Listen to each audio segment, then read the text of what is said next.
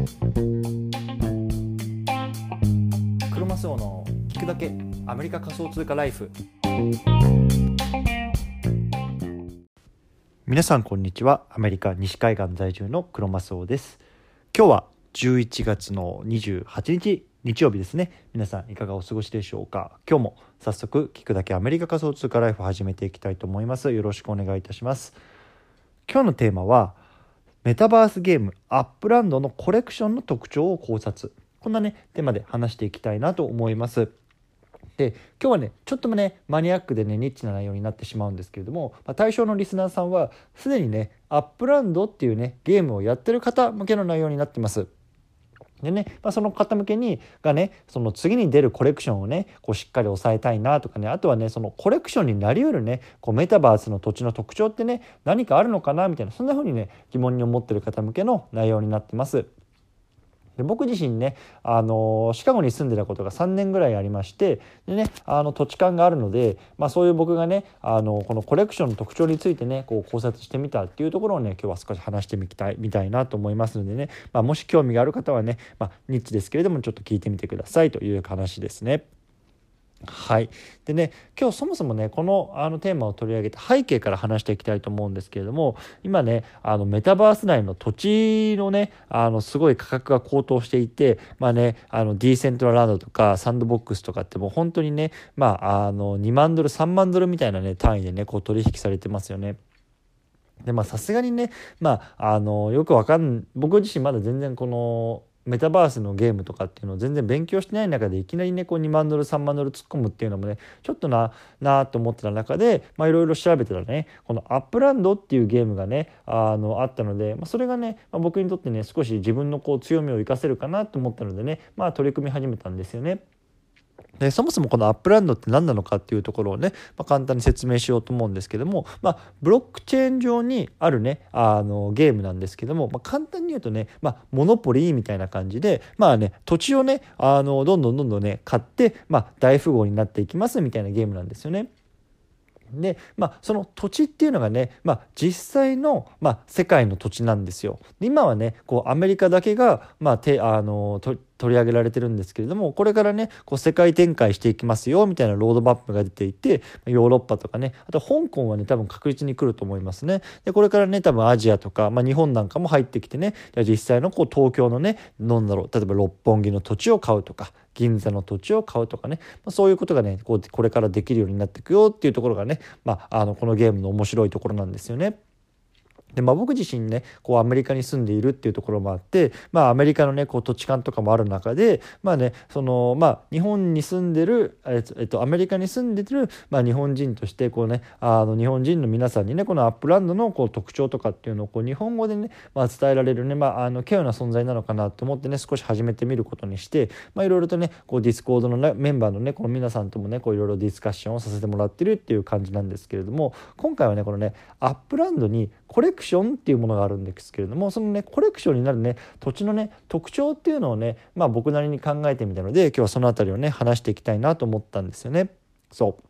ね、実はこのゲーム始めたのは昨日からなんですけれどもまずねあのアメリカの中で、まあ、あの自分のエリアっていうかあの都市を選ぶんですよね。で今上がってる都市はね、まあ、多分10個ぐらいなのかな、ね、ニューヨークあってでサンフランシスコあってでね、まあ、ニューオーリンズとかねなんかカンザスとかっていう結構マイナーな都市もあるんですけども、まあ、その中のね一つにねこうシカゴっていう都市があるんですよね。でシカゴってアメリカのまあ真ん中ぐらいに位置する都市なんですけども、まあ、実際ねあのそこは僕が住んだことががあったのでこういろいろとねあの土地勘が分かるんですよね。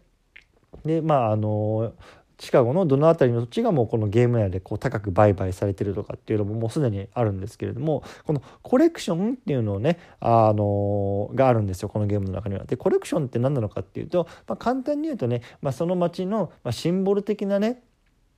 あのモニュメントとか、まあ、観光スポットとかっていうのが、まあ、コレクションになっていてでそこのね土地をね、まあ、先に押さえておくと、まああのー、ボーナスがもらえたりとかあとはね、まあ、あの賃貸収入にプラスね10%上乗せしてもらえたりとかってあるんですよね。でこのコレクションっていうのが、まあ、どどの土地がコレクションになるかっていうのはね最初は分からないんですよね。でこのゲームを進めていくうちに実はねこの自分の持っていた土地がコレクションだったっていうことがねこう分かってたりするっていうね、まあ、すごくね面白いポイントなんですけれどもなので、まあ、自分が買った土地がコレクションだったっていうラッキーを狙うのかもしくはね自分はこの土地は多分コレクションになるだろうって思ってね先に土地を押さえておくとねやっぱりねあの戦略として全然違ってくると思っているんですよね。で僕自身ねやっぱり後者のようにまずはねやっぱり当たりをつけてここがねコレクションになるんじゃないかって思ってからね土地を買った方がねやっぱり効率的なのかなと思ってるのでじゃあね例えばさこう次のじゃああの都市はどうだろう。じゃあフロリダのねマイアミにじゃああの今回アップラウンドが開きますってなった時にねじゃあマイアミのコレクションはどんな土地あのところになるんだろうなっていうところにねこうどうやってねこう考察あの推察すればいいのかっていうところをね、まあ、今回僕自身ね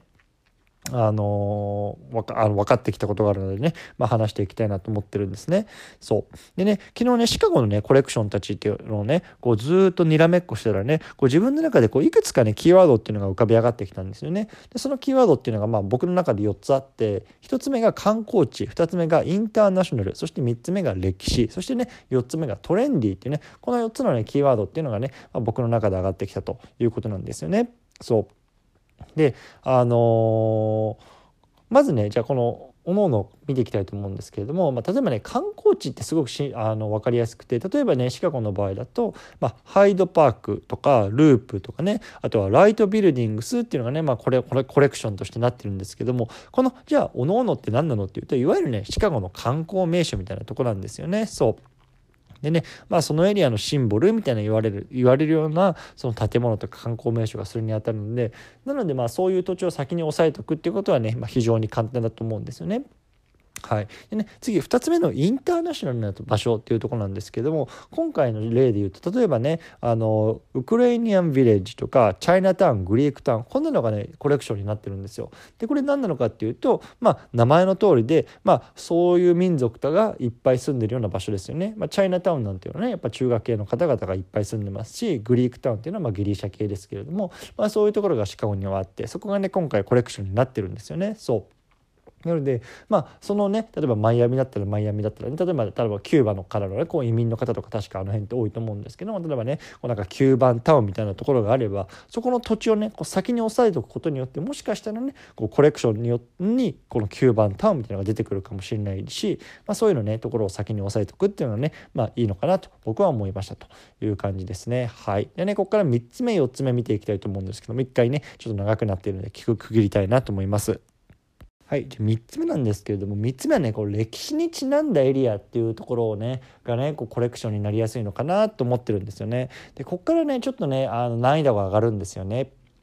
っていうのも、まあ、こういうエリアっていうのはこうシカゴっていうねこう街ができた背景とか歴史をね知らないとなかなか思いつくものじゃないと思うんですよね。で例えばねあの今回シカゴでコレクションになってるエリアとしてはゴールドコーストジャズタウン